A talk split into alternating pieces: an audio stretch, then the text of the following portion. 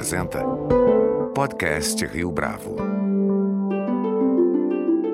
Este é o podcast Rio Bravo, eu sou Fábio Cardoso. No podcast Rio Bravo desta semana, nosso convidado é Alexandre Brandão, o CEO da Alexandria, que tem buscado desenvolver novas maneiras de interagir com o mercado de energia seja com soluções para universidades, seja com projetos na região nordeste do país, a Alexandria tem se estabelecido com a visão de agregar inovação a um segmento que, ao menos em tese, parece pouco volátil às transformações recentes da tecnologia. Na entrevista a seguir, além de apresentar as características da empresa, o executivo destaca a importância da sustentabilidade ambiental e financeira para este modelo de negócio. Alexandre Brandão, um prazer tê-lo aqui conosco no podcast Rio Bravo. Muito obrigado pela sua participação. Prazer é nosso estar aqui com você. Um prazer imenso poder conversar e debater os assuntos tão importantes no nosso dia a dia.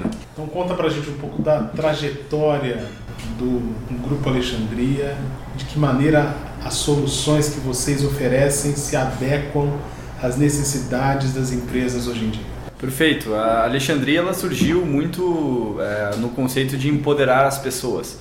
A gente sempre trouxe é, muito a filosofia de que se a gente trouxesse né, coisas que tenham relevância e desse o poder para as pessoas produzirem ou que elas pudessem adquirir certos bens, né, como no nosso caso hoje é a energia, né, elas pudessem ou que elas poderiam possuir né, avanços tecnológicos, possuir né, muita autoridade sobre aqueles temas que ela realmente pode utilizar. Como o caso da energia, ela é, enfim, a gente vê muito que a nossa evolução tecnológica ela se deve muito à energia. A gente passou por algumas evoluções como na época do fogo, né? a sociedade ela sempre foi evoluindo depois com o carvão, com a forma de produção de energia.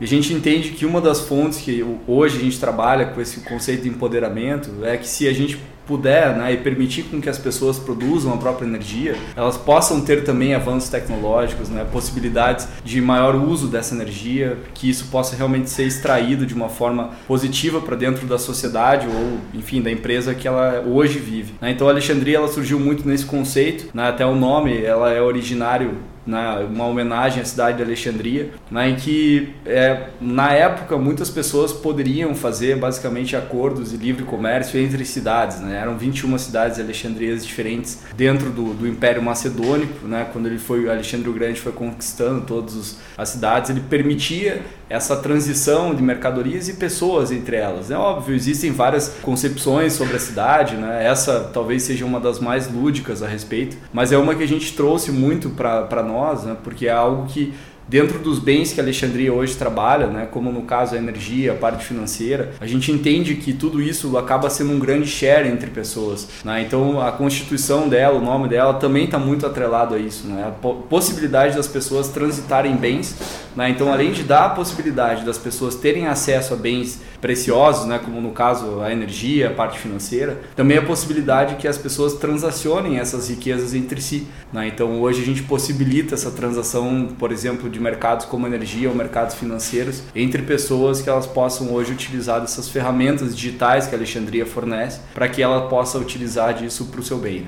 Como é que a gente pode pensar em inovação tecnológica num segmento que aparentemente não mudou como esse da energia?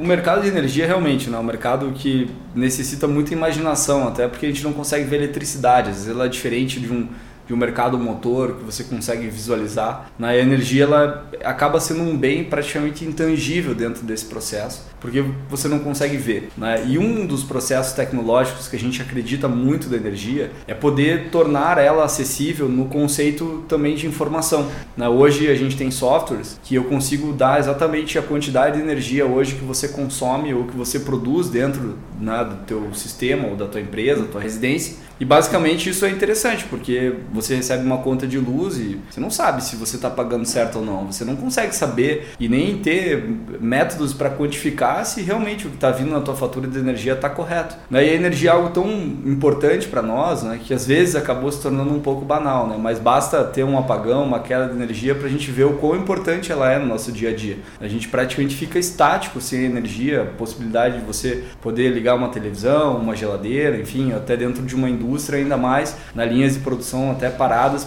pela falta de energia. Então a energia ela acaba sendo um bem, um ativo muito importante na nossa vida e a inovação ela está muito nesse quesito, né? Porque ela acabou sendo tão banalizada em, em alguns aspectos, né? no bom sentido, justamente por por ser sempre um fornecimento muito fácil para nós, que às vezes a gente esqueceu um pouco da energia e todos os aprimoramentos tecnológicos que a gente tem feito, eles são basicamente nas funcionalidades em que a pessoa possa ter acesso a isso e saber o que, que, passa efetivamente dentro da sua operação com a energia, o que, que ela transita, o que, que ela hoje opera nesse mercado. E não só isso, né? eu acho que a inovação ela também veio trazer acesso à própria produção de energia, porque hoje você também, né? você usa a energia de, um, de uma distribuidora, de uma geradora, só que você também tem a possibilidade de produzir sua própria energia, seja na tua casa, seja na, na indústria, no comércio. Então todo esse processo né, de tecnologia também facilitou com que as pessoas tivessem acesso acesso a isso. Né? Então a possibilidade de produzir sua própria energia, isso é muito bacana. Porque se você tem esse ativo totalmente importante na tua vida, né, isso realmente pode mudar muitas coisas para você. Né? Então a gente vê que hoje a concepção da produção de energia, tem um caso que a gente chegou a fazer dentro de uma universidade, que a gente gera um milhão e meio de reais por ano de economia para a universidade. Né? Então você vê nesse tempo de contingenciamento, de recursos das universidades, o que é um milhão e meio a mais por ano né, dentro de uma operação que dura 30, 40 anos né, de geração própria de energia. Então, né, qual o impacto que a energia gera indiretamente dentro de uma universidade? Né, ou dentro de uma residência, eu posso trazer isso para uma menor escala, para um, uma empresa, de uma forma como um todo. Então, a, né, a possibilidade de você dar acesso às pessoas à energia, ela começa a trazer ganhos indiretos que, assim, são imensuráveis. Eu vou pedir para você falar um pouco desse caso da universidade uhum. e aí aproveitar e contar para a gente um pouco da estratégia e do modelo de negócio do tá.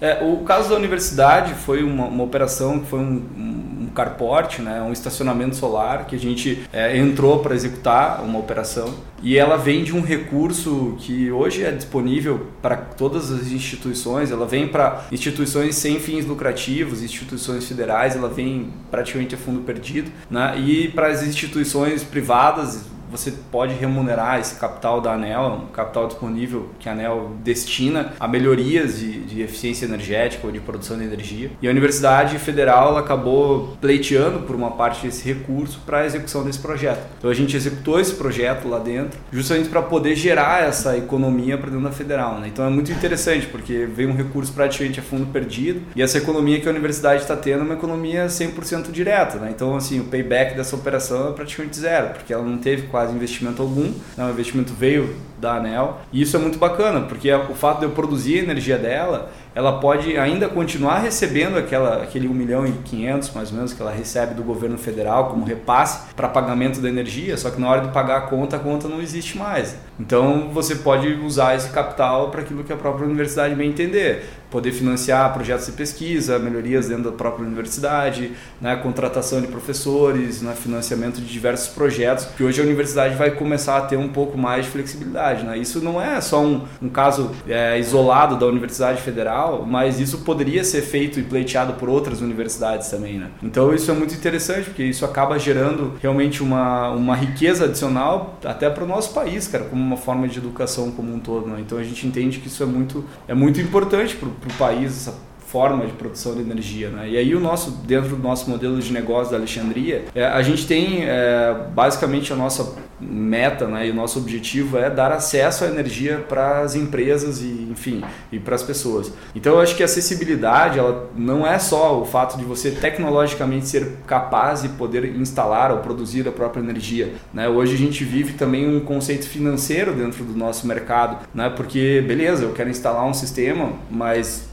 como a gente comentou, esse recurso veio da ANEL para a federal e a gente pleiteia também por capitais para que a gente dê acesso também financeiro para essa produção de energia. Né? Então não adianta só você produzir energia, praticamente isso ser só um direito daqueles que possuem capital para isso. Né? Então hoje a gente tem meios de financiar esses projetos de energia que acabam muitas vezes saindo mais barato a parcela, por exemplo, do que o que você já paga hoje na conta de energia, né? na conta de luz. Então isso é muito bacana, a gente acaba tendo um modelo modelo de negócio em que eu implemento uma usina de energia praticamente a custo zero para alguns clientes. É óbvio, tem clientes que acabam sendo mais patrimonialistas e eles preferem usar do próprio capital para a construção dessa usina, isso também é possível fazer. Mas aqueles que não têm esse capital, que não acabam destinando esse capital para esse modelo de produção, a gente também tem métodos de alavancagem, né? E tudo que a gente utiliza dentro dos nossos modelos, eles têm base tecnológica. Né? Não é só o fato da gente captar recurso, mas a gente também capta de maneira tecnológica. Não é só o fato de produzir energia, mas a gente também produz isso de uma maneira tecnológica.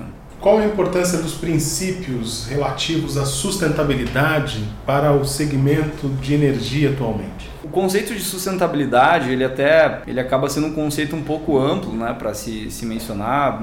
Existe dentro do próprio país. Eu acho que Falando a nível mundo, a produção ela ainda é uma produção muito poluente, né? Pensando na sustentabilidade como um conceito ambiental. Acho que a sustentabilidade ela abrange muitos fatores, né? O próprio ambiental, dentro da energia solar, a matriz solar hoje é a energia mais limpa que existe. A gente tem feito algumas operações, inclusive é, juntando plantas de biogás. A biogás também é a produção de energia através de dejetos. Então você tem dejetos animais que acabam emitindo é, gases de efeito estufa para a atmosfera. Então a gente busca utilizar dessas fontes de produção que tenham realmente né, a menor pegada de carbono possível, que sejam é, menos poluentes possíveis. E hoje a gente entende que a solar e, e o biogás, né, no seu balanço, né, óbvio, toda fonte ela é poluente, mas no seu balanço ela é menos poluente possível. Né? É diferente, por exemplo, às vezes de uma hidrelétrica, que muitas vezes a gente até comenta aqui, falando, pô, hídrica é uma energia limpa, de fato é uma energia renovável, limpa, mas o que, que acontece né, quando você faz inundação de áreas, né, assoreação de rios, né, você acaba eliminando boa parte da fauna e flora, às vezes, daquela região. Então, o conceito de sustentabilidade dentro do mercado de energia né, começou a verter muito para o conceito de que energia limpa são energia, é energia solar, eólica e biogás. Né, que todas as outras fontes elas têm né, uma pegada de carbono um pouco menor, elas acabam realmente tendo mais problemas para a sociedade, para a sustentabilidade. Então, além de poder permitir né, que a gente produza energia, que as pessoas produzam energia, hoje a gente tem dado acesso a fontes mais limpas, né, que seriam as fontes de biogás e as fontes solares. Né, não só no ponto de vista de sustentabilidade ambiental, né, mas também no ponto de vista de sustentabilidade financeira, né, que a gente também não pode esquecer que, beleza, o meio ambiente ele é importante para todos, mas a gente também tem a parte financeira dentro desses projetos, né, e a gente preza muito por isso. Né, também não adianta a gente beneficiar o meio ambiente e o teu bolso ser 100% prejudicado. Né? A gente vê que existe um elo muito forte em trazer essa sustentabilidade ambiental juntamente com a sustentabilidade financeira, né? que é tudo isso que a gente hoje proporciona. Né? Essas gerações de energia, além de tornarem o mundo mais limpo, elas ao mesmo tempo também te trazem mais benefícios financeiros hoje para o teu dia a dia, né? Seja você um, um, uma, uma, residência ou um comércio, né? uma indústria, enfim. Acho que isso acaba ficando muito acesso de todos.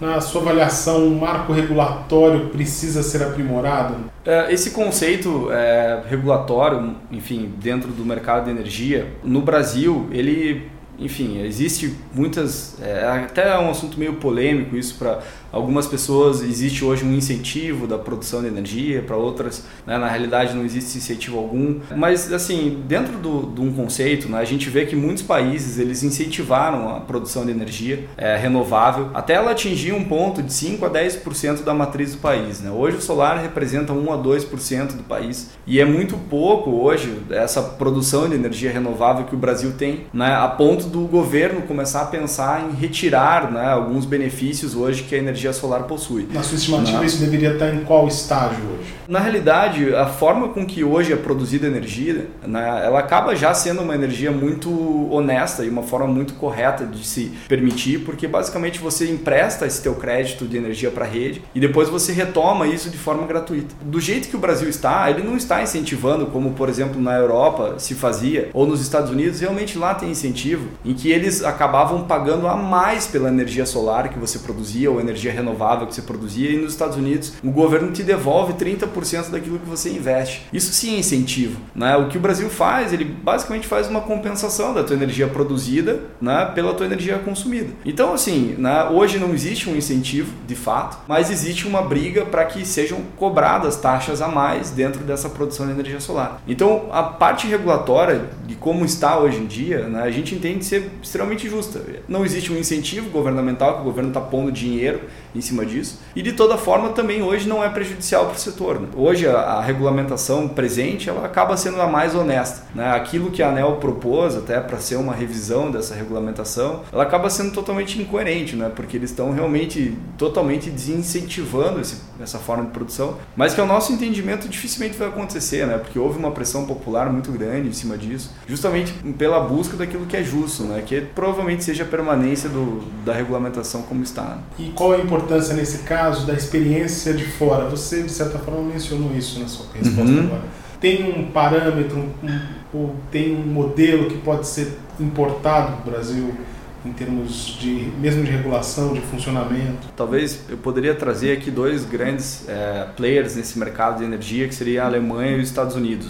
A Alemanha, como eu comentei, ela trouxe um modelo de feed-in tariff, que era basicamente um modelo em que a energia produzida, que foi um modelo implementado em quase toda a Europa, a Itália também tem esse modelo, enfim, né, que basicamente a energia que você produz, ela é mais, o governo te dá mais dinheiro por essa energia produzida do que aquela que você consome. Ou seja, você pode injetar essa energia na rede a 50 centavos, por exemplo, de, de euros, que era na época mais ou menos isso, e você puxava a energia da rede pagando só 20 centavos de euro.